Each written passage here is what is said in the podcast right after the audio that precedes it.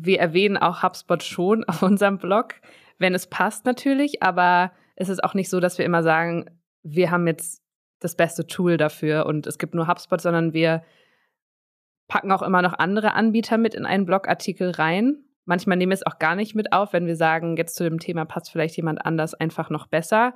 Einfach auch, wie gesagt, weil wir nicht so aufdringlich wirken wollen und nicht, dass man sagt, okay, wir sprechen jetzt hier direkt geht in so ein Verkaufsgespräch durch unseren Blogartikel rein, sondern wir wollen da wirklich auch ehrlich sagen, es gibt auch noch andere Anbieter, die das gut können und wir wissen, welche Vor- und Nachteile wir haben. Wir wissen auch, dass HubSpot nicht immer das, die richtige Lösung für jedes Unternehmen ist.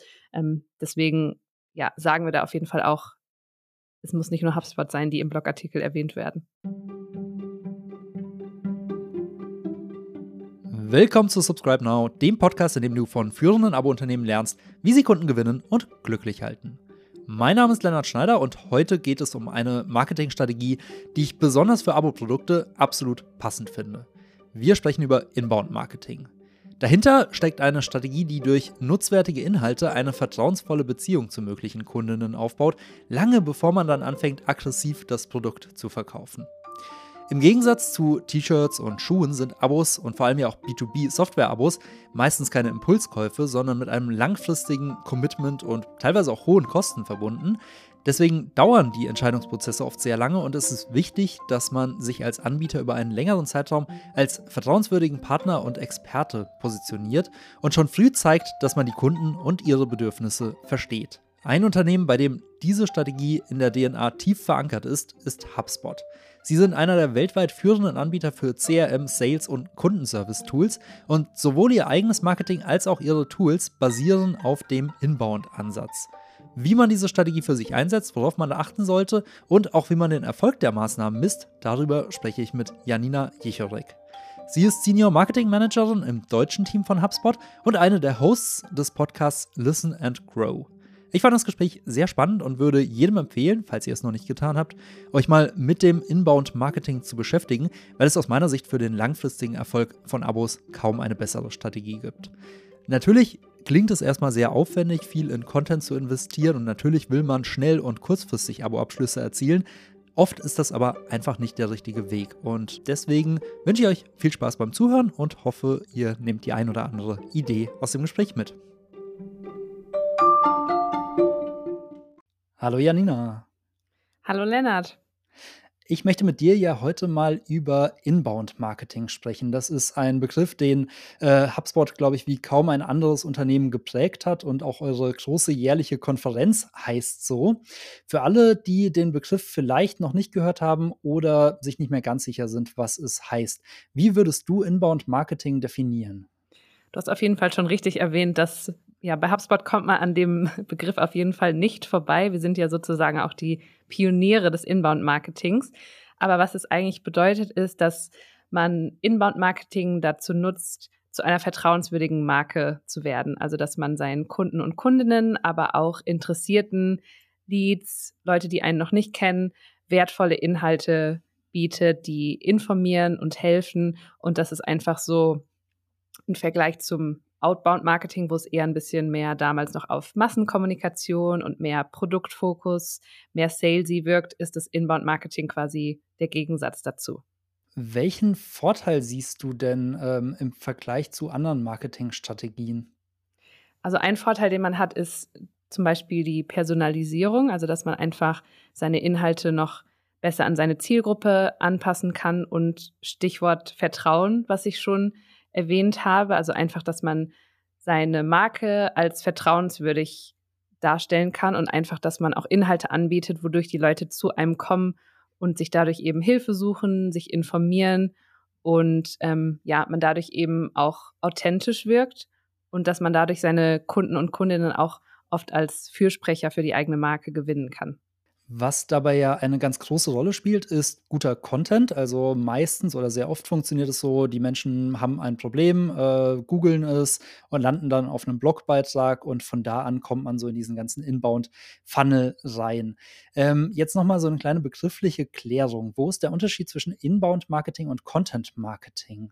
Das ist eine gute Frage. Also es ist, wie du es gerade auch erklärt hast an dem Beispiel, verschwimmen da die Grenzen so ein bisschen der Definition. Also beim Content Marketing ist es ja auch so, dass man Inhalte promotet oder anbietet und dadurch eben auch versucht, ähm, Leads zu generieren oder eben auch auf sich aufmerksam zu machen. Und bei dem Inbound-Marketing geht es aber auch noch weiter als beim Content-Marketing. Also Content-Marketing ist meistens so der erste Kontaktpunkt, den man mit einem Unternehmen hat. Und beim Inbound-Marketing geht es aber auch darum, dass man nicht nur eine neue Zielgruppe oder neue Leads quasi anspricht und Inhalte bietet, sondern über das gesamte Kundenerlebnis hinweg wertvolle und hilfreiche Inhalte anbietet und je nachdem, wie man die Kommunikation dann auch mit dem Sales-Team oder dem Service-Team verknüpft. Ähm, wir haben da das sogenannte Flywheel-Modell, mhm. was wir im Inbound-Marketing immer erwähnen. Also da gibt es sozusagen drei Phasen. Die sind Attract, Engage, Delight oder auch Anziehen, Interagieren und Begeistern im Deutschen. Und ähm, das ist kann ich jetzt im Podcast leider nicht so schön visuell darstellen. Es ist sehr bunt. Man kann es gut googeln, es sieht sehr schön aus und es ist sehr einfach verständlich. Genau, ja. Und ähm, ja, da finde ich, erkennt man noch mal ganz gut auch so den Unterschied, dass Content Marketing fällt dann vielleicht so ein bisschen in die erste Phase vom Inbound Marketing, in dieses Anziehen, also dass man durch Content Marketing auf sich aufmerksam machen kann. Und Inbound Marketing umfasst dann aber auch noch die weiteren Schritte, ähm, wie gesagt, wie man mit den Kunden oder auch seinen Leads oder Interessierten kommuniziert. Flywheel ist so einer dieser Begriffe, die mir in letzter Zeit permanent begegnen. Also irgendwie scheint das so ein ganz großer Trendbegriff im Marketing zu sein. Würdest du noch ein bisschen weiter ausholen? Warum ist das so allgegenwärtig? Warum will jedes Unternehmen mittlerweile ein Flywheel für sich äh, entwickeln? Auf jeden Fall. Also ich glaube, viele Unternehmen haben meistens mit dem Funnel im Marketing angefangen, also den wir alle noch kennen, wo quasi auch das ähnliche Prinzip ist. Oben steht quasi Marketing, da kommen die Leads dann rein in den Funnel und unten dann im besten Fall raus als Kunden.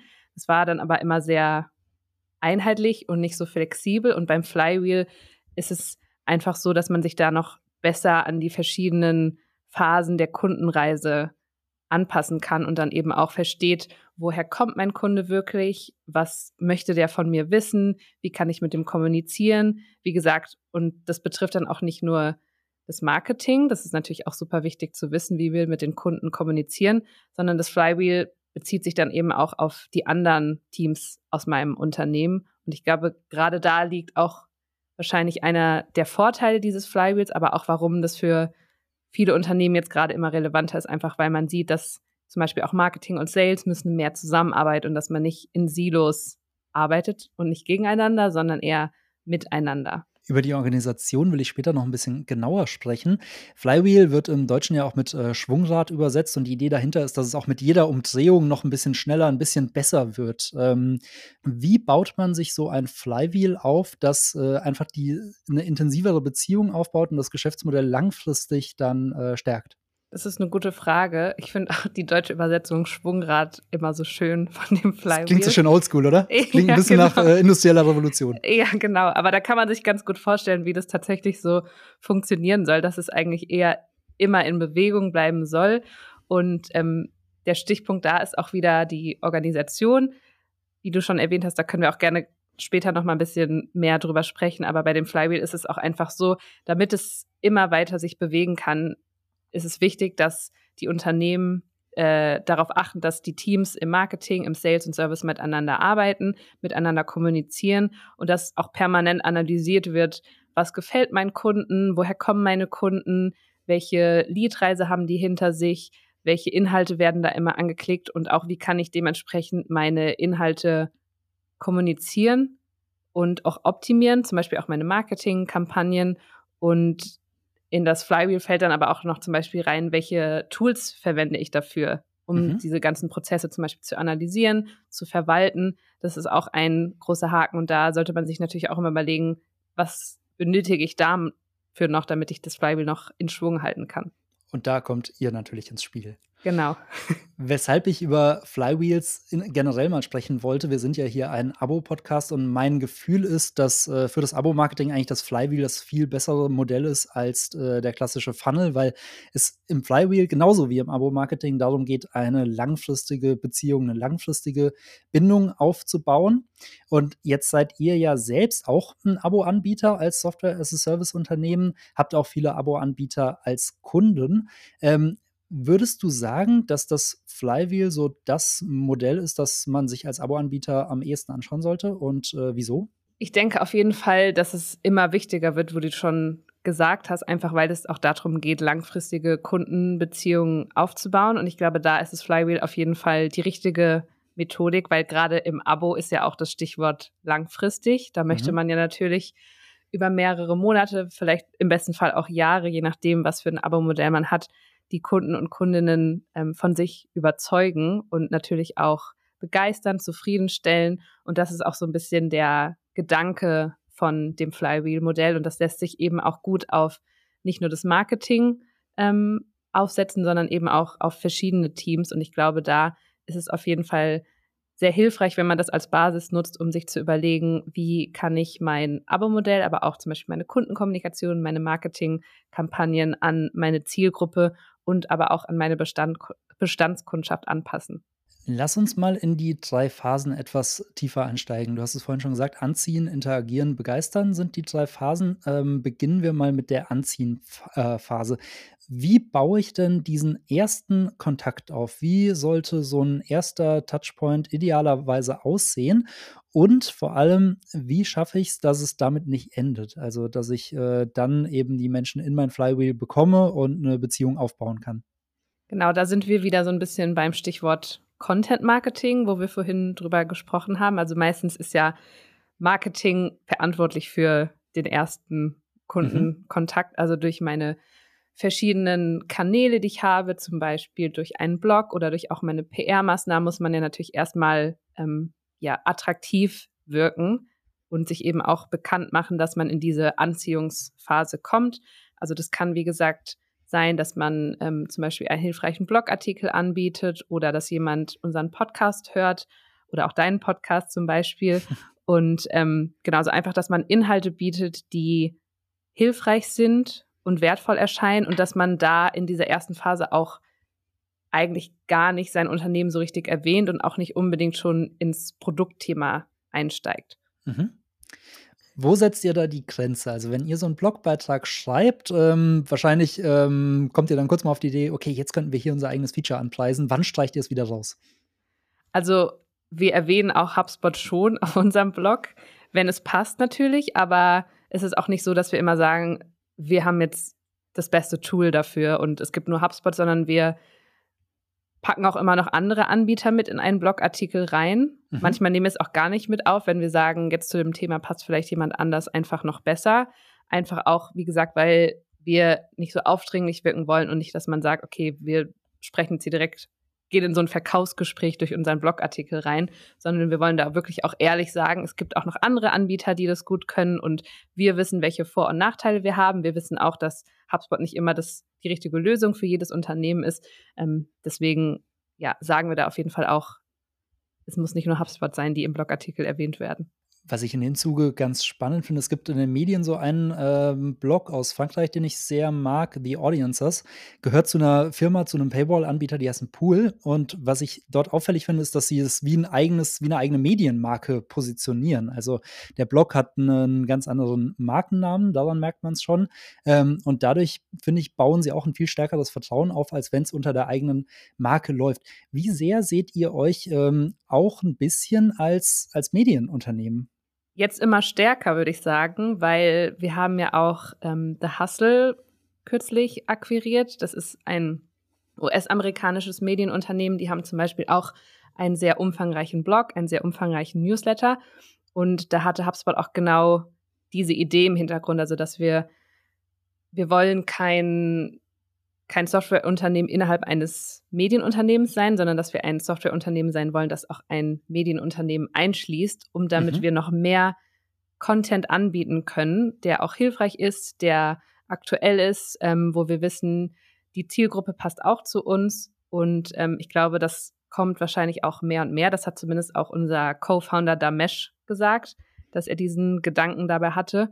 Und ähm, genau wie du gesagt hast, wie das bei dem französischen Beispiel war, ist The Hustle quasi noch so ein bisschen ein eigener Bereich und hat noch, noch die The Hustle-Marke, aber gehört zu HubSpot.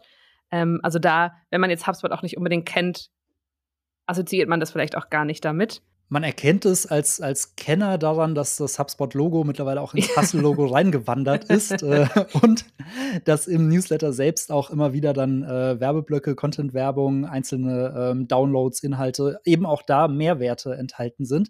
Ähm, würdest du uns da vielleicht ein bisschen mehr drüber erzählen? Auch wenn das jetzt eigentlich beim amerikanischen Team liegt, ihr dafür nicht direkt verantwortlich seid. Aber ähm, wie schafft man es äh, aus so einem Medium dann möglichst viel für die eigene Marke, fürs eigene Marketing und auch für Sales rauszuholen? Also, das ist ja gerade schon so ein bisschen erwähnt, dass zum Beispiel für den Newsletter, die, den es von The Hustle gab, und da weiß ich, dass ähm, ja viele bei HubSpot da auch sehr große Fans davon waren und den auch abonniert haben.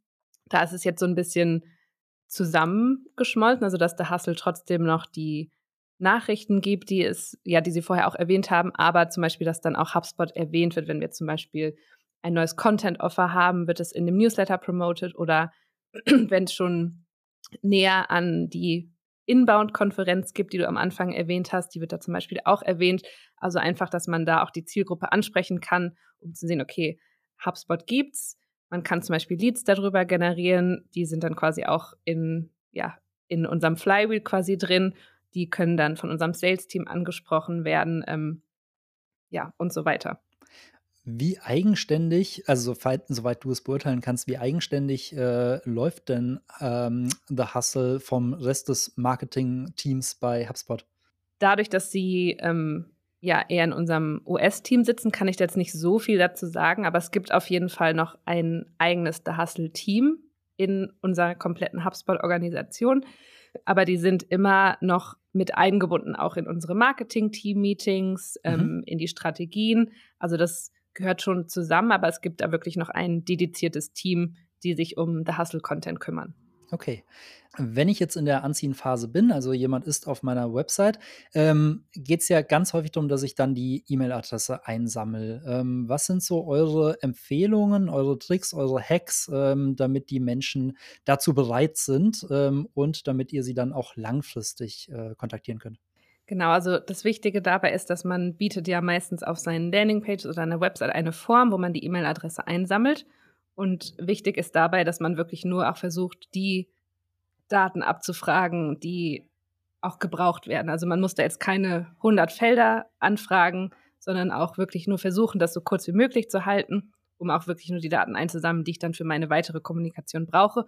Und wichtig dabei ist auch, dass man den Content dann auch anbietet, der dann versprochen wird. Mhm. Und wenn ich dann die E-Mail-Adresse habe, geht es dann quasi ja wirklich in die interagieren Phase. Also da kann man dann untersuchen, hat sich der Lead vielleicht noch weitere Content-Offer von mir angeschaut? Welche Themen interessieren den? Ist er vielleicht auch aber schon weiter auch und hat sich Produktseiten von mir angesehen? Da kann man zum Beispiel dann auch schon das Sales-Team involvieren und ganz unverbindlich fragen, ob sie Lust und Zeit an einer Produktdemo haben. Und sobald sie dann in der Datenbank sind, kann man dadurch eben dann ja die weitere Kommunikation personalisieren. Wir arbeiten da zum Beispiel auch viel mit Workflows oder personalisierten E-Mails und ähm, genau, also da kann man auf jeden Fall in der Kommunikation auch schon unterscheiden, wie weit in der Kaufentscheidung mein Kontakt quasi schon ist. Mhm. Und wie sieht dann so eine Journey aus? Also, was kriege ich als erste E-Mail von euch und in welchem Turnus kriege ich dann weitere Infos und was sind dann die, die wichtigsten Schritte? Das kommt immer darauf an, in welcher Phase der Kontakt schon ist. Also, wenn der mehr schon wirklich, wenn wir sehen, der hat Interesse an unseren Produkten. Da kommt dann auch schon eher mehr die Sales-Kommunikation und auch schon etwas regelmäßiger, wenn wir sehen, jemand wollte wahrscheinlich wirklich nur einen Content-Offer runterladen und hat sich dann wieder von unserer Marketing-Kommunikation zum Beispiel abgemeldet. Da kommt dann natürlich auch keine Kommunikation mehr. Wenn wir zum Beispiel aber sehen, jemand hat sich dann auch für unsere kostenlose CRM-Tools angemeldet, da gibt es dann auch verschiedene Workflows, wo man zum Beispiel auch schon ein bisschen in das Onboarding kommt. Da kriegt man dann auch mehr Inhalte zugeschickt, die zum Beispiel auf unsere HubSpot-Community oder auf die Academy hinweisen, dass man weiß, ah, okay, ich habe hier diese Ressourcen, wo ich wirklich auch schon in die Anwendungsphase reingehen kann. Und wir versuchen aber auf jeden Fall, weil das ist ja der Hintergedanke vom Inbound-Marketing, die Leute nicht mit Massen-E-Mails zu bombardieren, sondern wirklich zu schauen, in welchen Abständen macht es auch Sinn, die E-Mails zu schreiben oder wie gesagt, wo kann ich dann auch wirklich schon das Sales-Team reinholen, dass ich da dann auch einen konkreten Ansprechpartner habe. Mhm. Das heißt, äh, man darf einfach oder man sollte einfach nicht zu früh zu verkäuferisch werden, sondern versuchen, den richtigen Zeitpunkt zu identifizieren. Ganz genau. Und die Kommunikation dann wahrscheinlich auch schon so aufbauen, dass man diese Signale auch bekommt, oder? Weil das ist ja eigentlich die große Kunst. Woher weiß ich überhaupt, in welcher Phase er sich befindet? Genau, das ist natürlich die Schwierigkeit. Ich meine, manchmal kann es natürlich auch sein, dass man schon dass man denkt, der ist schon weiter in der Kaufentscheidung, als der Kontakt eigentlich ist. Und dann kann es natürlich auch sein, dass man ihn dann wieder verliert mhm. während der Phase oder sich zum Beispiel, wie gesagt, auch abmeldet von der Kommunikation. Aber ähm, das ist natürlich auch einfach so ein bisschen, dass man das austesten muss und für sich zu probieren, ähm, ja, wie kann ich mit meiner Zielgruppe kommunizieren und wie häufig wollen die auch von mir kontaktiert werden. Habt ihr so eine Regel oder so ein Gespür, was eine gute Frequenz ist oder kann man das überhaupt gar nicht pauschalisieren? Oh, das ist eine schwierige Frage. Ich würde sagen, es kommt auch immer so ein bisschen drauf an, welche Inhalte man anbietet. Also zum Beispiel Newsletter erwartet man natürlich regelmäßig. Also wenn man sich für Newsletter anmeldet, ähm, dann sollte man im besten Fall auch immer schon kommunizieren bei der Anmeldung, wie häufig man den Newsletter verschickt. Also wir zum Beispiel haben auch einen Marketing-Blog-Newsletter, wo die Leute, die sich dafür anmelden, wissen, der kommt einmal wöchentlich immer mittwochs raus. Mhm. Wenn es dann um die personalisierten E-Mails geht, würde ich sagen, ist es schwer zu sagen. Also ich glaube, da gibt es keine Formel, aber ich würde auf jeden Fall darauf achten, dass man nur die wichtigen Informationen auf jeden Fall raussendet und seine Kontakte nicht mit Massen-E-Mails zu spammt. Was ja viele Unternehmen machen, ist, dass sie solche Lead-Magneten einsetzen, um die Leute danach dann in ihren regulären E-Mail-Newsletter-Verteiler reinzubekommen. Höre ich da bei dir richtig raus, dass äh, das bei euch nicht der Standard ist? Also, dass man nicht automatisch, egal was man bei euch auf der Website bestellt, äh, dann in den Newsletter-Verteiler wandert? Nee, das ist bei uns nicht der Standard. Also bei uns ist es wirklich so, dass man sich für den Newsletter anmelden muss. Also da gibt es auch eine Form, die man ausfüllen kann und erst dann kommt man in unsere Datenbank und man kann sich da auch ganz leicht wieder vom Newsletter abmelden. Versucht ihr aber Menschen, die sich zum Beispiel für ein E-Book angemeldet haben, dann auf den Newsletter hinzuweisen, damit sie sich freiwillig anmelden oder ist das erstmal nicht so wichtig?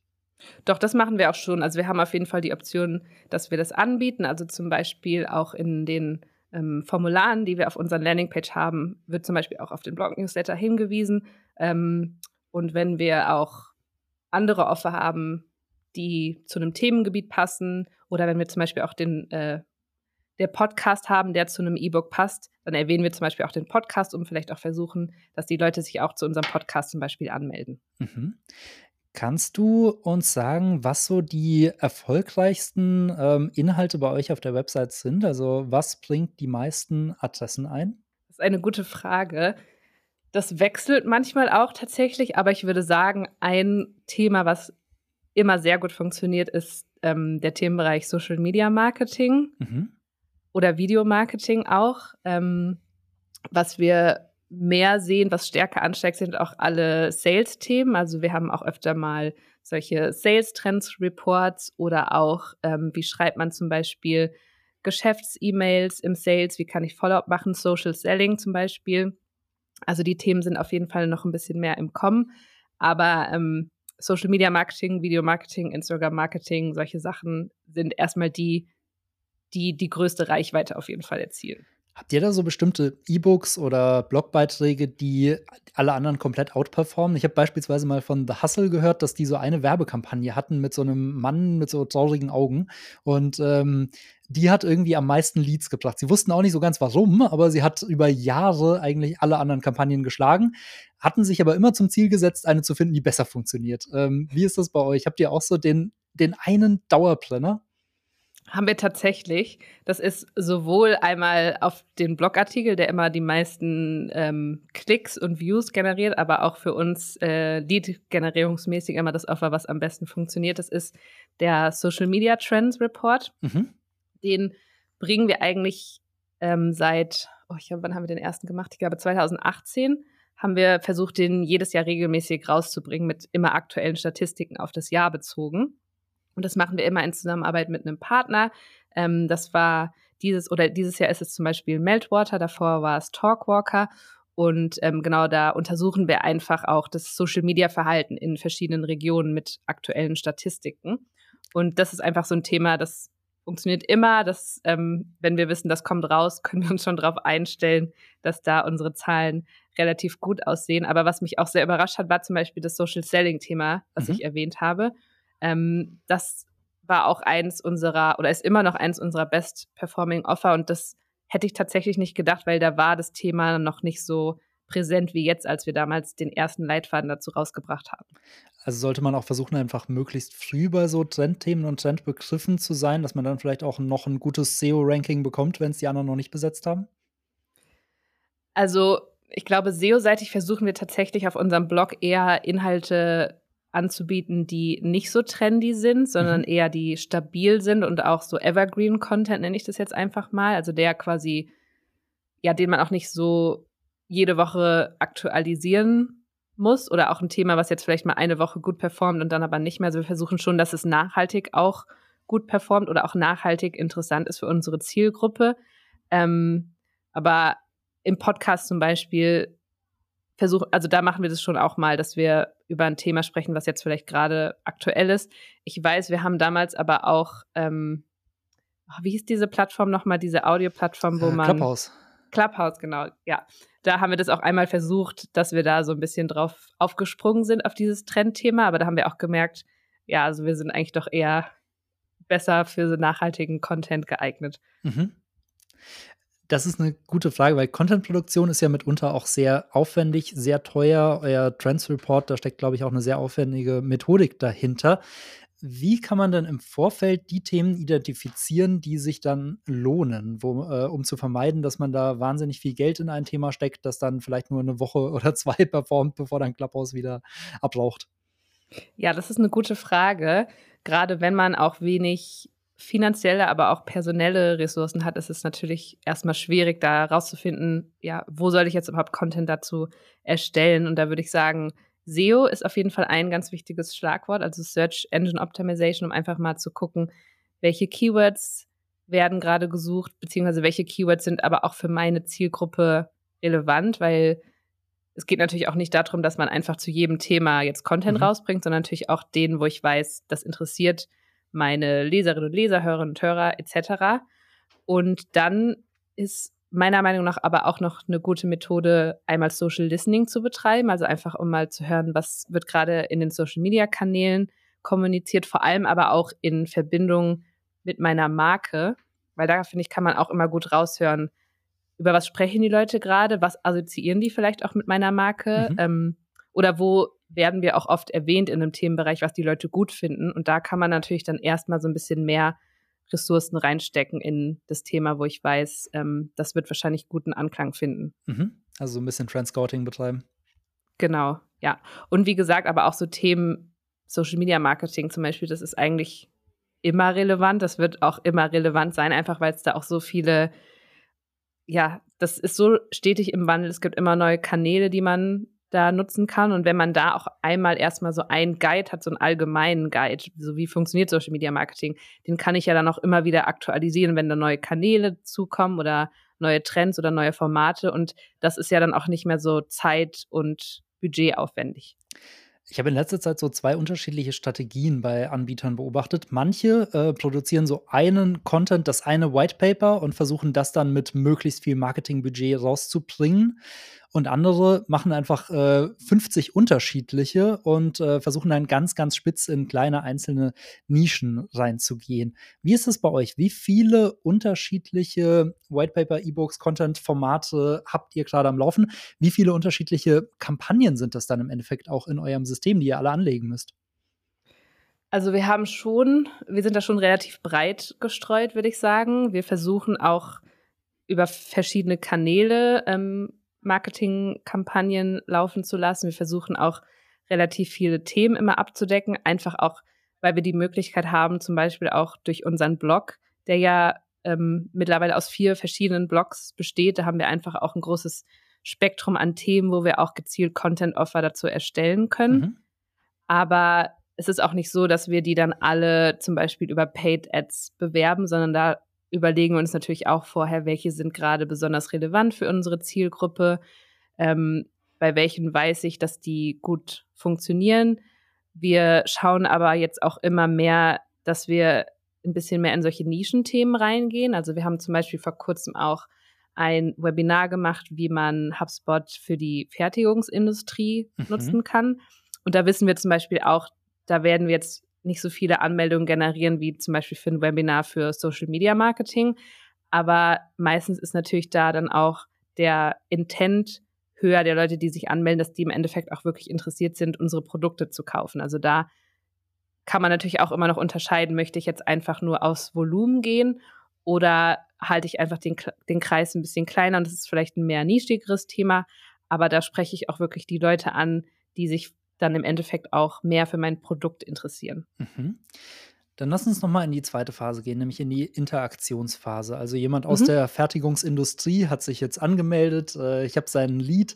Ähm, über die Willkommenskommunikation hatten wir ja gerade schon ein bisschen gesprochen. Ähm, wie hält man diese Kommunikation dann über Monate, vielleicht sogar Jahre aufrecht?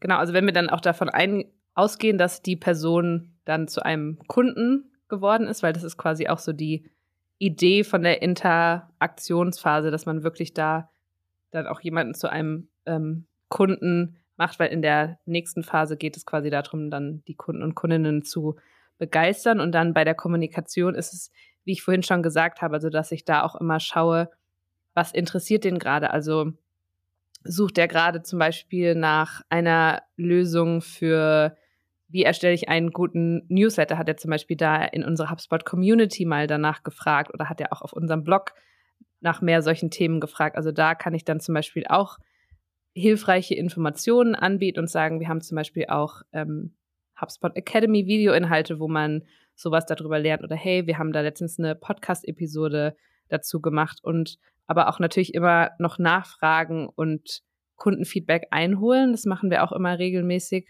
um da auch die Kommunikation dann einfach noch anzupassen.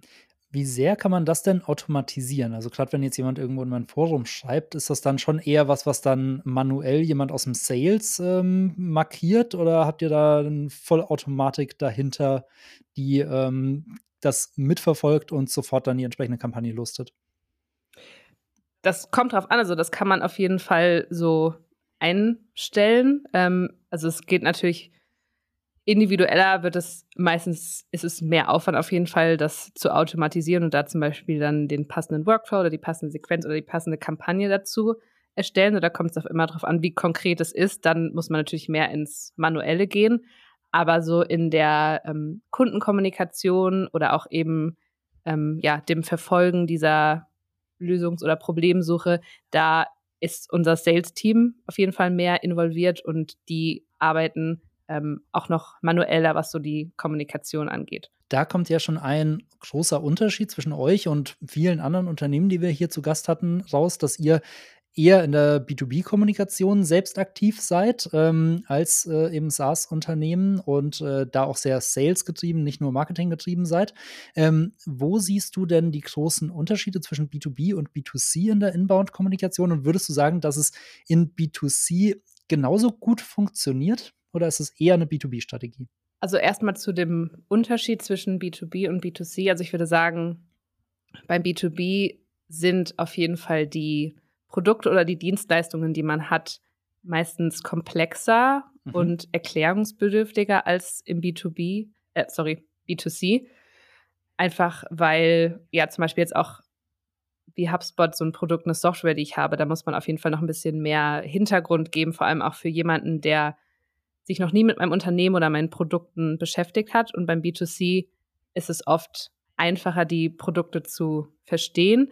Und beim B2C kann man meiner Meinung nach auch noch mehr mit Emotionen spielen, mhm. einfach weil viele Leute auch ja ihre Kaufentscheidung da getrieben von Emotionen treffen. Und beim B2B ist es so, da muss man meistens noch mehr Kontext liefern. Die Leute wollen noch mehr Informationen und müssen sich da auch erst noch mal ein paar mehr Gedanken machen, ob ich wirklich jetzt so ein Produkt kaufe. Und im B2C gibt es ja auch oft einfach so Impulskäufe oder ich kann da mehr anbieten, zum Beispiel mit irgendwelchen Discounts oder irgendwelchen Marketingaktionen, was im B2B oftmals schwieriger ist. Ja, die Entscheidungswege ähm, sind ja auch ganz andere, weil man es nicht alleine entscheiden kann. ganz genau. Und die Kaufentscheidungsprozesse dauern im B2B auch länger als dann im B2C. Die Zielgruppe ist meistens ganz anders. Also beim B2B versuche ich natürlich auch eher Entscheidungsträger anzusprechen und im B2C ähm, habe ich eine viel größere Zielgruppe. Mhm. Aber würdest du sagen, dass äh, Inbound-Marketing trotzdem auch für B2C funktioniert oder sollte man da andere Wege wählen? Ich würde sagen, das funktioniert auch im B2C, weil wie wir vorhin schon erwähnt haben, ist ja der Hintergrund auch im Inbound-Marketing, dass man einmal wertvolle Inhalte liefert, um dann eben auch langfristige Kundenbeziehungen zu erstellen. Und ich glaube, das gilt ja sowohl für B2B als auch B2C, dass ich langfristige Kunden für mich ähm, gewinnen möchte. Und im B2C kann man natürlich auch trotzdem ähm, ja, hilfreiche Inhalte anbieten. Also da muss ich auch nicht die ganze Zeit nur über meine Produkte sprechen und die vorführen, sondern ich kann dann natürlich auch zu meinem Themenbereich ähm, Inhalte vorbereiten, die auch wertvoll sind für meine Zielgruppe. Ich glaube, was viele ein bisschen zögern lässt bei der Strategie, ist, dass es einerseits schwer messbar ist, ähm, also welchen, welchen Erfolg, welchen Verkauf, welchen Abschluss ich am Ende dann durch meinen Content erziele. Und andererseits es manchmal auch sehr, sehr lange dauert. Also man muss ein bisschen Geduld mitbringen äh, zwischen dem ersten Kontakt und äh, dem ersten Geld. Wie geht man denn an die Zielsetzung ran? Wie setzt man sich realistische Ziele und wie misst man dann auch, ob man sie erreicht hat? Das ist eine gute Frage und ich finde gerade diese Frage wird ja Marketing-Teams auch oft gestellt. Also mhm. wie kann ich vor allem auch meinen, ähm, ja, meinen Beitrag meiner Marketingaktivitäten messen? Und da ist es natürlich, wie du sagst, wichtig, dass man sich am Anfang erstmal Ziele überlegt. Am besten ähm, ja einmal übergreifend, also unternehmensweit einmal, was sind da meine Ziele, aber dann runtergebrochen auf die Teams, zum Beispiel auch im Marketing, kann ich das ja auf Kampagnen runterbrechen. Also ist jetzt hier zum Beispiel mein Fokus ähm, möchte ich dadurch Leads generieren? Möchte ich Awareness schaffen mit der Kampagne? Hm, möchte ich ähm, ja schon gleich eine Demo abschließen? Und je nachdem, was ich mir da ans Ziel setze, kann ich ja dann eben auch verschiedene KPIs erstellen. Also zum Beispiel auch Anzahl der Leads oder für meinen Blog zum Beispiel Anzahl ähm, der Klicks oder Page Views, meine Conversion Rate. Also da gibt es ja ganz, ganz verschiedene Möglichkeiten. Aber ich glaube, ein Oberziel, was für alle Teams und vor allem natürlich auch für das Unternehmen wichtig ist, ist der Umsatz. Also wie messe ich da quasi auch mein Return on Investment, vor allem in den Marketingkampagnen auch, gerade wenn ich da auch Budget hinterstecke. Mhm. Und dann hat man ja schnell diesen Impuls, okay, lass uns doch überall ein Angebot reinbauen, überall ein Call to Action, überall ein Jetzt kaufen. Ähm, wie überwindet man diesen Impuls? Wie sagt man seinen Chefs, nein, bitte nicht, wir wollen hier Vertrauen aufbauen? Ja, das ist eine gute Frage. Und ähm, ja, gerade, ich glaube, da müssen die wahrscheinlich erstmal auch das Konzept vom Inbound-Marketing verstehen, bevor man dann sagen kann, ja, das möchte ich jetzt umsetzen.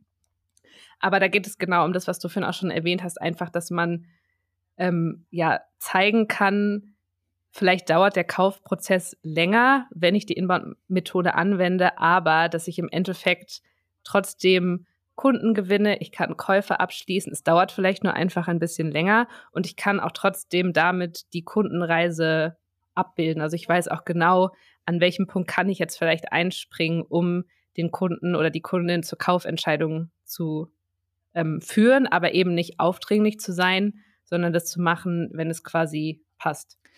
Es scheint ja auch so eine Kulturfrage einfach zu sein. Also, man muss das wahrscheinlich tief in der Identität, äh, seines Hauses verankert haben, diesen Ansatz zu verfolgen. Wie ist das denn bei euch? Wird das von ganz oben von Anfang an vorgelebt und wie unterscheidet sich eure Kultur von anderen Unternehmen? Auf jeden Fall. Also, Inbound Marketing, ähm, ja, ist ja wirklich so einer unserer Grundpfeiler, würde ich sagen. Das ist auch im wenn man bei HubSpot anfängt, im Onboarding wird das auf jeden Fall auch schon mal mhm. erwähnt, das Konzept. Und ich glaube, jeder, der sich hier bewirbt, googelt erstmal, was Inbound Marketing ist, bevor man ins Bewerbungsgespräch geht. Kriegt jeder eigentlich so ein Flywheel tätowiert oder?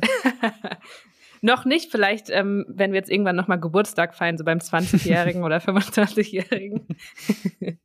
Ich habe auf jeden Fall noch niemanden gesehen. Ich habe tatsächlich aber mal jemanden gesehen, der ähm, das Sprocket, also das ist unser in unserem HubSpot-Logo das O, mhm. habe ich mal gesehen, der hatte es jemand auf seiner Wade tätowiert. Wow. Also ich habe nur gehört, dass der Nvidia-Chef, äh, glaube ich, auf seinem, äh, auf seinem Oberarm das äh, Firmenlogo hat.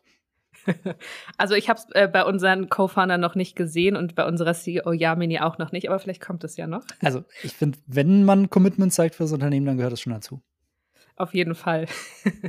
aber ähm, ja, also das ist auf jeden Fall eine Sache, die hier wirklich immer erwähnt wird und danach betreiben wir ja auch unsere eigenen Marketingaktivitäten oder generell auch unsere Sales- und ähm, Kundenservice-Aktivitäten. Also unsere Idee ist ja auch immer Customer First, also der Kunde steht hier wirklich im Vordergrund und das ähm, zieht sich sowohl durch unsere Aktivitäten, aber auch durch die Kultur. Und ich würde sagen, generell ist Kultur bei HubSpot sehr wichtig. Wir haben zum Beispiel auch einen Culture Code, den aber auch jeder lesen kann. So, der ist auf unserer Website veröffentlicht, wo auch nochmal drin steht, was sind so unsere Merkmale, was sind unsere Values, was ist uns wichtig bei der Kultur, aber auch bei dem um Umgang mit unseren Kunden und Kundinnen. Und ich glaube, das ist auch so eine Sache, die uns unterscheidet, dass da in so einem Culture Code zum Beispiel auch sehr viel Zeit eingesteckt wird, dass der auch immer wieder aktualisiert wird, um sich ähm, an unsere Kultur anzupassen. Mhm. Okay. Ähm, dann lass uns doch mal noch ein kleines bisschen tiefer auch in HubSpot einsteigen. Ähm, wir haben es bisher nur, nur eher oberflächlich gemacht. Würdest du vielleicht noch mal ein bisschen ausholen, was bietet ihr eigentlich alles an? Also mir ist im Vorfeld, ich habe selbst mit HubSpot jetzt noch nicht gearbeitet, äh, ein bisschen schwer gefallen, das zu fassen zu bekommen, weil ihr eigentlich so, ich glaube, man kann sagen, die eierlegende Wollmilchsau für alle Marketingfragen seid. Also ihr bietet alles aus einer Hand an. Ähm, aber was ist alles genau? Ja, das äh, ist tatsächlich wirklich schwierig so runterzubrechen, aber ich glaube, viele, die HubSpot kennen oder auch an HubSpot denken, ähm, assoziieren uns immer noch primär mit Marketing oder dass wir eine Marketing-Software sind. Und das sind wir auch, aber das sind wir auch nicht nur, ähm, sondern das hat sich auf jeden Fall sehr entwickelt und wir sind eine CRM-Plattform, die ganz viele unterschiedliche Funktionen und Hubs hat. Also wir, wir sprechen immer von Hubs. Also wir haben zum Beispiel einen Marketing-Hub, der Features für Marketing-Teams anbietet. Also das sind zum Beispiel ähm, ja, Tools zum E-Mail-Versenden, zur Automation, zu Search Engine Optimization, zum Social Media Management. Dann haben wir aber auch Hubs für Sales-Teams, also womit ich meine Pipeline managen kann, Deals kreieren, Termine planen kann, ähm, wir haben einen Service Hub, wie der Name schon sagt, für Kundenservice-Teams, ähm, wo ich ja meine Kundenkommunikation managen kann. Ich kann ähm, chatten, Feedback einholen. Dann haben wir jetzt auch einen Operations Hub. Das ist, wie, das, wie der Name schon sagt, da geht es mehr so in die Datenanalyse, in Revenue-Analyse und wir haben auch ein CMS-Hub, das ist ein Content-Management-System, womit ich meine Webseiten und Landing-Pages ähm, managen kann, optimieren kann. Und ja, genau, also es ist ein, eine sehr große CRM-Plattform, die eben für verschiedene Teams und auch für Unternehmen verschiedener Größen einzusetzen ist. Und da eure Identität ja das Inbound-Marketing ist, würdest du auch sagen, dass äh, die ganzen Funktionalitäten, die ganzen Tools auch um diesen Ansatz herum entwickelt wurden? Auf jeden Fall, das war so der Gedanke, gerade auch bei dem Marketing Hub, womit auch quasi so gestartet wurde und der auch immer noch so unser größter Hub ist mittlerweile, kann man auch ganz gut sehen, ähm, wie du gesagt hast, wenn man Inbound Marketing googelt, da gibt es auch einen Artikel von HubSpot und da wird nochmal ganz schön aufgezeigt, wie die verschiedenen Features für das Inbound Marketing ähm, angewendet werden können und wie die eben auch in das Flywheel-Modell fallen. Mhm. Ihr habt kürzlich auch, äh, wie wahrscheinlich jedes Softwareunternehmen dieser Welt, neue Features vorgestellt, ähm, setzt jetzt auch sehr stark auf AI. Gerade heute, wo wir das Gespräch aufnehmen, sind nochmal äh, neue Tools der Content-Generator äh, äh, in die offene Phase gegangen, sodass jeder jetzt ohne Warteliste sie nutzen kann. Würdest du uns da mal einen Überblick geben, was eure Pläne mit AI sind? Ja, gerne. Also das Thema ist, wie du schon sagst, auch bei uns sehr präsent. Ähm, da machen wir uns sehr viele Gedanken drüber. Und ähm, diese werden sowohl intern viel kommuniziert, vor allem auch im Marketing-Team, als dann aber auch extern, sodass wir da jetzt auch mittlerweile Inhalte dazu anbieten, ähm, ja, wie KI funktioniert. Und du hast es schon erwähnt, den Content-Generator, das sollte ich auf jeden Fall auch nochmal erwähnen, dass der jetzt ab dem 20. Juni in äh, Public Beta ist ist ähm, ein Tool, der, ähm, ja, wie der Name schon sagt, bei der Content-Erstellung unterstützen kann. Und ich glaube, das ist ja auch ein Thema, wofür KI gerade sehr stark eingesetzt wird und wofür wir das dann auch nutzen. Also damit kann man zum Beispiel ähm, Sequenzen erstellen oder Social Media Copy oder Podcast-Episodenbeschreibungen erstellen lassen. Also ja, man kann sich dadurch auf jeden Fall viele Ideen einholen, aber eben auch Content erstellen lassen. Also je nachdem, wie man, wie stark man das einsetzen möchte. Und ähm, dann haben wir noch ähm, das zweite Tool, was auch auf OpenAI basiert, ist unser Chatspot AI. Das ist so ein Herzensprojekt von unserem äh, Co-Founder Damesh. Und ähm, genau der unterstützt unsere Kunden und Kundinnen dabei, ähm, ja, ein einzigartiges und individuelles Chat-Nutzererlebnis zu haben, also wie der Name schon sagt. Also da kann man ähm, auch ja, individuelle oder benutzerdefinierte Kommunikation mit erstellen. Mhm. Glaubst du, dass ähm, das Inbound-Marketing jetzt noch mal einen richtigen Aufwind erleben wird, weil alle, die bisher die Kosten gescheut haben, jetzt sehen, dass sie massiv Content im großen Maßstab für wenig Geld produzieren können? Also ich glaube, die Frage wird vor allem auch dann sein, wie kann ich Inbound-Marketing und KI zusammenbringen, weil natürlich viele jetzt auch darüber sprechen, macht es überhaupt noch Sinn, so viel Content zu mhm. erstellen? Oder wie verändert sich zum Beispiel auch ähm, ja einfach das Content Marketing an sich? Und das Content Marketing ist ja ein wichtiger Pfeiler vom Inbound Marketing. Das ist ja meistens so die erste Anlaufstelle von diesem Modell. Und also ich glaube, dass da die Nachfrage trotzdem weiter noch besteht, vor allem wenn man auch schon als Marke dafür bekannt ist, dass man gute Inhalte oder wertvolle Inhalte und hilfreiche Inhalte anbietet wird man wahrscheinlich dann aber als Marketingteam KI einfach noch unterstützend dazu verwenden. Ich glaube, dann die Frage wird auch eher sein, wie hilft KI dann quasi auch in den weiteren Phasen des Inbound-Marketings? Also wie kann dann auch zum Beispiel das Sales-Team das mehr einsetzen oder auch das Service-Team und ähm, wie ergänzen sich diese ganzen Kommunikationen oder Aktivitäten mit KI? Mhm. Wie stellt man denn sicher, dass man in Zukunft äh, als Marketier noch auffällt? Also wenn die Welt äh, zugeballert wird mit, äh, mit billigem KI-Content, wie sticht man aus dieser Masse noch hervor? Wie denkt ihr darüber nach? Es wird natürlich immer schwieriger, vor allem weil auch gleichzeitig ja noch die Aufmerksamkeitsspanne immer geringer wird und es gibt auch immer weitere Kanäle oder irgendwelche Trends, wo man sich natürlich als Marketer auch immer denkt, okay, soll ich da jetzt aufspringen? Mhm. Soll ich da Zeit und Budget investieren? Da hat man natürlich erstmal immer so, das möchte man natürlich machen, weil man möchte ja natürlich ähm, ja nicht als Oldschool ähm, angesehen werden, sondern auch noch immer relevant bleiben. Aber ich glaube, wenn man weiß, welche Inhalte funktionieren oder wenn ich die Kanäle habe, wo ich weiß, da kann ich meine Zielgruppe erreichen und die funktionieren gut, dann sollte man auch weiterhin auch darauf setzen. Und natürlich kann man immer mal ab und zu was ausprobieren oder einfach mal schauen, okay, wo ist meine Zielgruppe jetzt vielleicht hingewandert? Kann ich da mitkommen? Zum Beispiel Podcast wird meiner Meinung nach auch immer noch wichtiger oder Audioformate generell. Videoinhalte zum Beispiel werden, sind immer relevant, werden auch immer relevanter. Da ändert sich einfach nur das Format so ein bisschen. Und ich glaube, da sollte man sich einfach überlegen, wie kann ich meine Inhalte auf diese Kanäle übertragen, so dass sie aber auch Sinn machen und trotzdem noch hilfreich sind und wie gesagt weggehen von diesem Gedanken, ja, ich nutze jetzt meine Marketingkanäle und Plattformen, um meine Produkte zu verkaufen. Mhm. Wie setzt ihr denn selbst in eurem äh, Inbound-Marketing KI ein? Also so ganz, ganz praktisch im Alltag. Ähm, wie nutzt du das? Mir persönlich fällt es offen gesagt äh, oft noch ein bisschen schwer. Also ich habe schon häufiger mal versucht, Texte damit zu kürzen, zu redigieren, äh, nochmal in einen neuen Ton zu fassen. Am Ende bin ich dann doch oft nicht ganz glücklich darüber, weil es dann doch nicht mein eigener Ton ist. Ähm, wie setzt du es im Arbeitsalltag ein? Das geht mir genauso wie dir. Also ich versuche auch immer, das natürlich noch mehr auszutesten, vor allem auch, weil wir jetzt einfach selber ähm, AI-Tools rausgebracht haben. Aber ich nutze es persönlich auch eher noch momentan so zur Ideenfindung. Mhm. Dafür ist es super. Ähm, Finde ich auch. Dafür ist es super.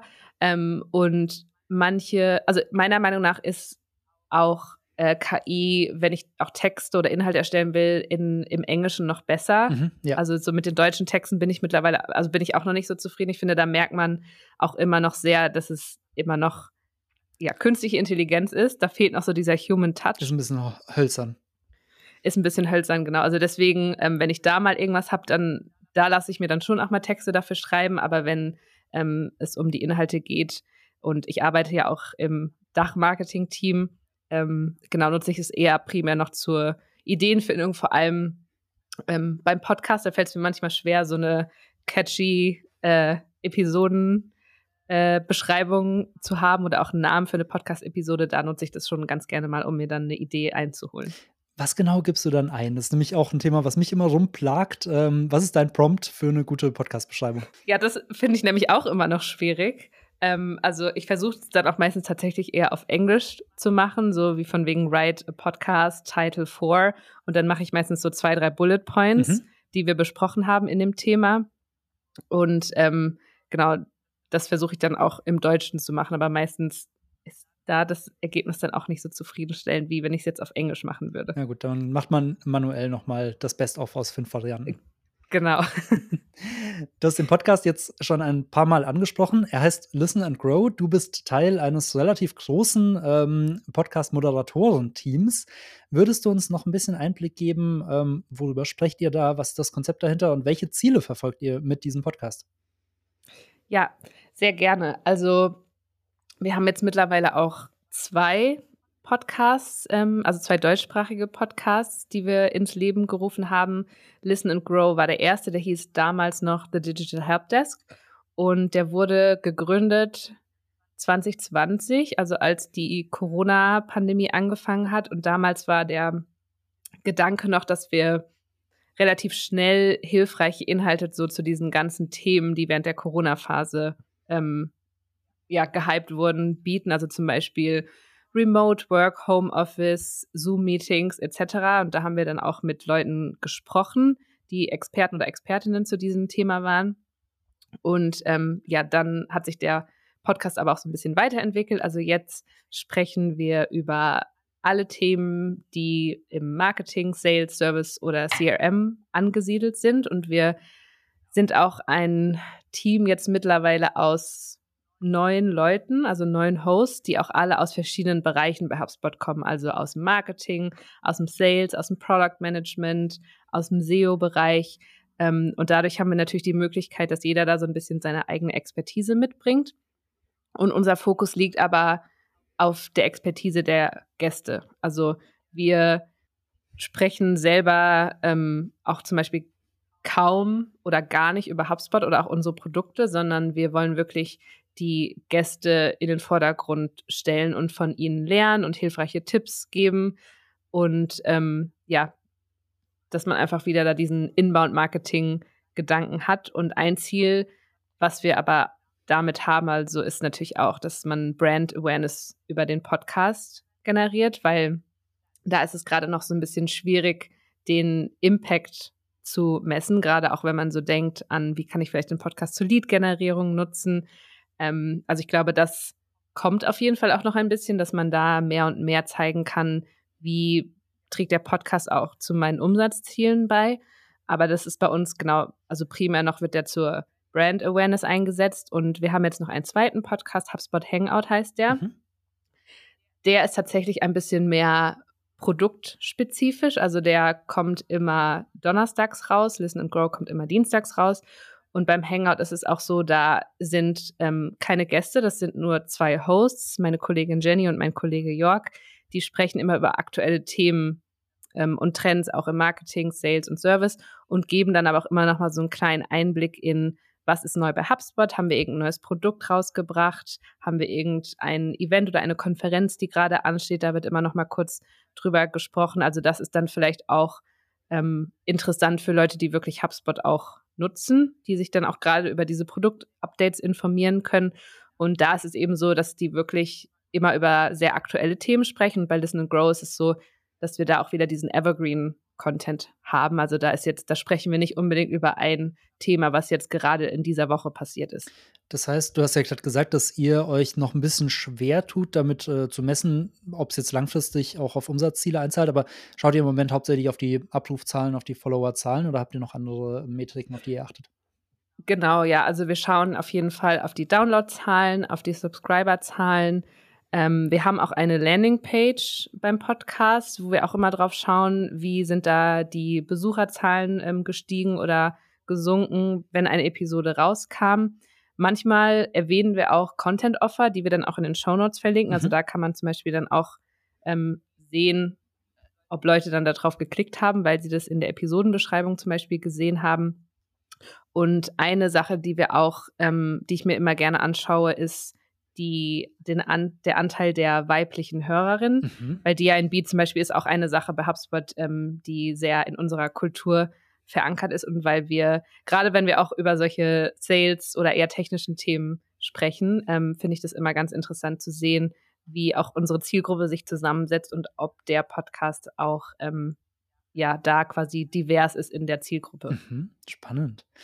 Jetzt seid ihr mit euren zwei Shows in Deutschland relativ klein im Vergleich zu euren US-Kollegen. Die haben ein Podcast-Netzwerk ähm, von, ich glaube, 32 Shows. Ähm, ich höre mittlerweile sehr, sehr gern die Hustle Daily Show. Ähm, mhm. Und habe schon so als kleinen Ohrwurm immer deren, deren Trainer mit Badabing, Badabum. Ähm, Finde ich immer sehr, sehr charmant. Ähm, und äh, wisst ihr ein bisschen was über so deren Ziele, Zahlen? Ähm, dort ist es ja offensichtlich ein ganz großer Fokus der Strategie. Ähm, wie setzen die es dort ein und ähm, was schaut ihr euch in Deutschland davon vielleicht auch ab für die nächsten Monate, Jahre? Ja, also das Team ist auch ähm, in unserem globalen Team verankert, also im US-Team. Ähm, genau, das heißt, da habe ich jetzt auch nicht so viel Einblick da rein, was ähm, die genau machen. Aber der Gedanke war auch hinter diesem Podcast-Network, dass ähm, ja, wir bei HubSpot gemerkt haben, Audio ist einfach im, im Kommen und immer mehr Leute hören Podcast und das wird wahrscheinlich auch immer noch mehr steigen. Und deswegen wollten wir einfach auch noch dieses Medium einsetzen, um dann wieder ähm, ja, hilfreiche Inhalte anzubieten, um oder uns auch wieder als ähm, ja, One-Stop für solche Themen, die in den Podcasts angesprochen werden, ähm, ja, aufzustellen. Und aber auch, dass es ja manchmal ein bisschen schwierig ist, den richtigen Podcast zu finden oder mhm. auch die richtigen Themen zu finden. Und so dieses Podcast-Netzwerk ermöglicht es natürlich auch, dass ich alles quasi an einem Ort habe. Und ähm, das soll auch quasi gar nicht als Werbeplattform auch dienen, sondern auch ähm, genau wieder einfach informieren, über aktuelle Themen sprechen, ähm, Tipps geben, vor allem auch für vielleicht ähm, Startups oder Gründerinnen und Gründer. Und was wir uns jetzt aber so ein bisschen abgeschaut haben, und das machen wir jetzt ja nur in sehr kleinem Format mit jetzt mittlerweile zwei Podcasts, aber dass wir auch so ein bisschen versuchen, verschiedene Zielgruppen anzusprechen oder eben auch verschiedene Themen so ein bisschen anzusprechen. Also der eine Podcast kann dann ein bisschen aktueller sein, der hat vielleicht auch eine höhere Publishing-Frequenz als der andere. Und ähm, genau, also daran orientieren wir uns jetzt so ein bisschen. Und je nachdem, wie sich das jetzt entwickelt, ähm, würde ich mich natürlich freuen, wenn wir auch im, im deutschen Raum da noch ein paar mehr Podcasts vielleicht launchen können. Auf jeden Fall machen Sie sehr intensiv immer Cross-Promo für die anderen Shows. Das stimmt. ähm, ihr selbst habt ja eine relativ große Palette an äh, Inbound-Marketing-Kanälen. Ihr macht Webinare, E-Books, einen Blog, Newsletter, Podcast, Social Media. Kannst du abschließend grob sagen, ähm, in welcher Priorität diese Kanäle zueinander stehen? Also wo steckt ihr am meisten Arbeit rein? Welche Kanäle bringen euch am meisten? Also ich würde sagen, Arbeit stecken wir in die Kanäle relativ gleichmäßig rein. Ähm, was für uns auf jeden Fall ein relevanter Kanal ist und auch schon relativ lange ist, würde ich sagen, immer noch E-Mail-Marketing, einfach weil wir den auch mit verschiedenen Kanälen verknüpfen können, also wie zum Beispiel die Blog-Newsletter, was ich erwähnt habe. Aber da kann ich auch informieren über neue Inhalte, die wir publizieren. E-Books sind auf jeden Fall für uns immer noch sehr relevant ähm, oder auch Webinare, also generell Content-Offer, würde ich sagen. Social Media auch auf jeden Fall. Da stecken wir auch sehr viel Zeit und ähm, Kreativität rein. Da vor allem LinkedIn und Instagram, würde ich sagen, sind unsere zwei wichtigsten mhm. Kanäle, wo wir auch die meiste Arbeit reinstecken. Ähm, der Podcast ist auf jeden Fall mehr und mehr im Kommen. Wie gesagt, das hat sich ja erst so seit 2020 entwickelt und wir alle machen das jetzt gerade noch so ein bisschen nebenbei. Also die Hosts machen das alle nicht Vollzeit. Und ich würde sagen, ein weiterer Kanal, ähm, der für uns auch ganz wichtig ist, ist PR. Mhm. Also einfach, dass wir da auch Medienkooperationen haben, Pressemeldungen schreiben, ähm, aber auch noch, um auch auf Events präsent zu sein, weil ich glaube, das unterscheidet auch den deutschen Markt noch so ein bisschen. Da sind ja Konferenzen oder Messen immer noch sehr relevant, auch wenn das von unserem US-Team manchmal noch so ein bisschen hinterfragt wird und die dann nicht immer sagen, ist es nicht ein bisschen zu oldschool. Aber das funktioniert in Dach einfach noch sehr gut. Mhm. Spannend. War mir gar nicht bewusst, dass das dort schon, äh, der Trend schon vorbei ist. ja, die setzen wahrscheinlich eher jetzt auf ihr Podcast-Network oder auf The Hustle. Mag gut sein. Aber ich meine, immerhin machen sie in den USA ja auch ein riesiges eigenes Event. Also Ganz ein bisschen genau, glauben sie ja. offensichtlich ja schon dran. das stimmt. Ähm, dann würde ich jetzt langsam mal zu den Schlussfragen kommen. Äh, vorweg noch, äh, gibt es ein Thema, über das wir hätten sprechen sollen, das ich vergessen habe, dich zu fragen, das dir am Herzen liegt? Ähm, jetzt hast du noch mal die Chance. Ich glaube, das war schon ein sehr umfangreiches Gespräch und du hast mich auch schon sehr viel gefragt. Ähm, aber ich glaube, eine Sache, die die ich vielleicht noch erwähnen würde, weil wir haben gar nicht so intensiv über die letzte Phase mhm. ähm, vom Flywheel gesprochen, und zwar das Begeistern. Und ich glaube, das ist so eine Sache, die uns auch sehr am Herzen liegt, weil, wie ich schon gesagt habe, bei HubSpot steht so der Kunde oder die Kundin sehr im Fokus. Und ähm, genau da ist es sehr wichtig, dass man auch seine Kunden und Kundinnen noch als Fürsprecher für das Unternehmen gewinnt. Und ich glaube, das ist auch ein Punkt im Marketing, den viele Leute noch unterschätzen und der vielleicht auch gar nicht so sehr angesehen wird, dass der im Marketing liegt. Also, dass man einfach auch mit seinen Kunden spricht, zum Beispiel in Form von Case Studies oder Videos oder Interviews. Also, was wir auch oft machen, ist, dass wir, wenn wir ein Company-Meeting haben im Quartal oder auch monatlich im Marketing-Meeting, dass wir da oft Kunden interviewen und fragen, wie, die nutz wie sie HubSpot nutzen. Und ähm, eine Frage, die da auch immer gestellt wird, ist zum Beispiel, wenn Sie einen magischen Zauberstab hatten, was würden Sie ändern mhm. bei HubSpot? Und was wollen die, was glaub, wollen die Menschen ändern? viele sagen immer oft mehr Automatisierung tatsächlich. Mhm. Ähm, und jetzt äh, wurde natürlich dann auch immer mehr KI erwähnt, also dass man das noch mehr einsetzen kann für seine verschiedenen Aktivitäten. Und ähm, genau, ich glaube, das ist so ein Punkt, der sehr wichtig ist und der auch immer wichtiger wird, weil man sich dadurch auch ähm, einfach auch als vertrauenswürdige Marke aufbauen kann. Und da haben wir ja schon die ganze Zeit drüber gesprochen. Das ist ja auch so die Idee vom Inbound-Marketing. Und ähm, ja, ich glaube, da ist auf jeden Fall noch viel Potenzial im Marketing und gerade da auch mit dem Sales-Team zusammenzuarbeiten, um eben zu schauen, wie kann ich meine Kunden und Kundinnen auch ähm, als Fürsprecher für mein Unternehmen einsetzen. Da machen wir auch einen schönen Bogen wieder zur Anfangsfrage, nämlich warum das vor allem fürs Abo-Marketing so wichtig ist, weil im Gegensatz zum Einzelverkauf ähm, muss man sich um seine Kunden auch nach dem Abschluss noch kümmern. weil man ja eine langfristige genau, Beziehung ja. zu ihnen automatisch hat, allein durch das Geschäftsmodell. Und ähm, gerade deswegen ist diese Begeistern-Phase äh, so wichtig. Genau. Und man merkt ja auch, dass äh, zufriedene Abonnenten neue Abonnenten dann äh, reinholen und dass man das am besten auch irgendwie incentiviert und motiviert. Dann zu den Schlussfragen. Auf welches Abo möchtest du selbst nicht mehr verzichten? Privat oder beruflich? Ob, außer euer eigenes? ähm, also ich, hm, ich nenne mal eins, was vielleicht, was natürlich jeder kennt, aber auch mal eins, was mir persönlich, wo ich nicht mehr drauf verzichten würde. Also das ist äh, mein Kontaktlinsen-Abo. okay.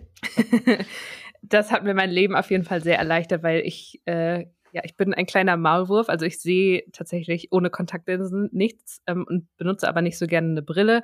Und beim Kontaktlinsen-Abo werden mir dann einfach monatlich oder je nachdem, wie oft man das einstellt, meine Kontaktlinsen nach Hause geschickt. Und das ist sehr praktisch auf jeden Fall. Und was jeder kennt, also auf Netflix könnte ich, glaube ich, auch nicht mehr verzichten, ähm, einfach weil es so praktisch ist, dass man da ja seine Serien zur Verfügung hat. Es ist individualisiert und auch einfach, weil ich gar keinen normalen Fernseher mehr habe. oder auch keinen Fernsehanschluss. Geht mir genauso. Aber das mit dem Kontaktlinsen-Abo finde ich sehr, sehr spannend. Vielleicht sollte ich mal jemanden davon hier einladen und als ja, Brillenträger sollte ich mir das eventuell auch mal angucken. Ich bin nämlich genauso ein Maulwurf. ja. ähm, die zweite Schlussfrage. Äh, welches Abo-Unternehmen ist für dich ein Vorbild? Gibt es jemanden, von dem du dich immer mal wieder inspirieren lässt? Jetzt auch ein sehr offensichtliches Beispiel, aber Spotify mhm. ähm, ist da für mich auf jeden Fall sehr inspirierend, einfach weil ich mag das, dass man da auch sofort erkennt, was ist in meinem Abo inklusive. Man weiß sofort, was bekomme ich in meinem Abo. Ich kann das leicht wieder kündigen, was ich finde, ist auch sehr, sehr wichtig, wenn man ähm, so ein Abo abschließt. Und was ich bei Spotify aber auch sehr beeindruckend finde, ist, dass sie ähm, das ganze Abo, die ganze Abo-Kommunikation sehr personalisieren. Und ähm, aber auch, dass der Algorithmus da einfach sehr gut funktioniert im Abo. Also ich finde auch genau das, was ich möchte. Ähm, ich kann auf alles zugreifen, was ich da habe, aber ich bekomme dann auch immer noch mal so schöne Kommunikationen von ihnen zusätzlich, wie zum Beispiel das Spotify Wrapped, was mhm. ähm, uns dann wiederum auch sehr geholfen hat zu sehen, okay, welche Leute haben unseren Podcast gehört, welche Episoden haben besonders gut funktioniert. Ähm, also auch aus Marketing-Sicht ist es natürlich super interessant. Stimmt, stimmt. Das Podcast Wrapped gibt es dann auch noch für Podcast-Anbieter. Das kennen die meisten, genau. meisten Konsumenten gar nicht. Ja, ja, genau. Genau. Ähm, und die allerletzte Frage: Was sollten andere Abo-Unternehmen von euch lernen?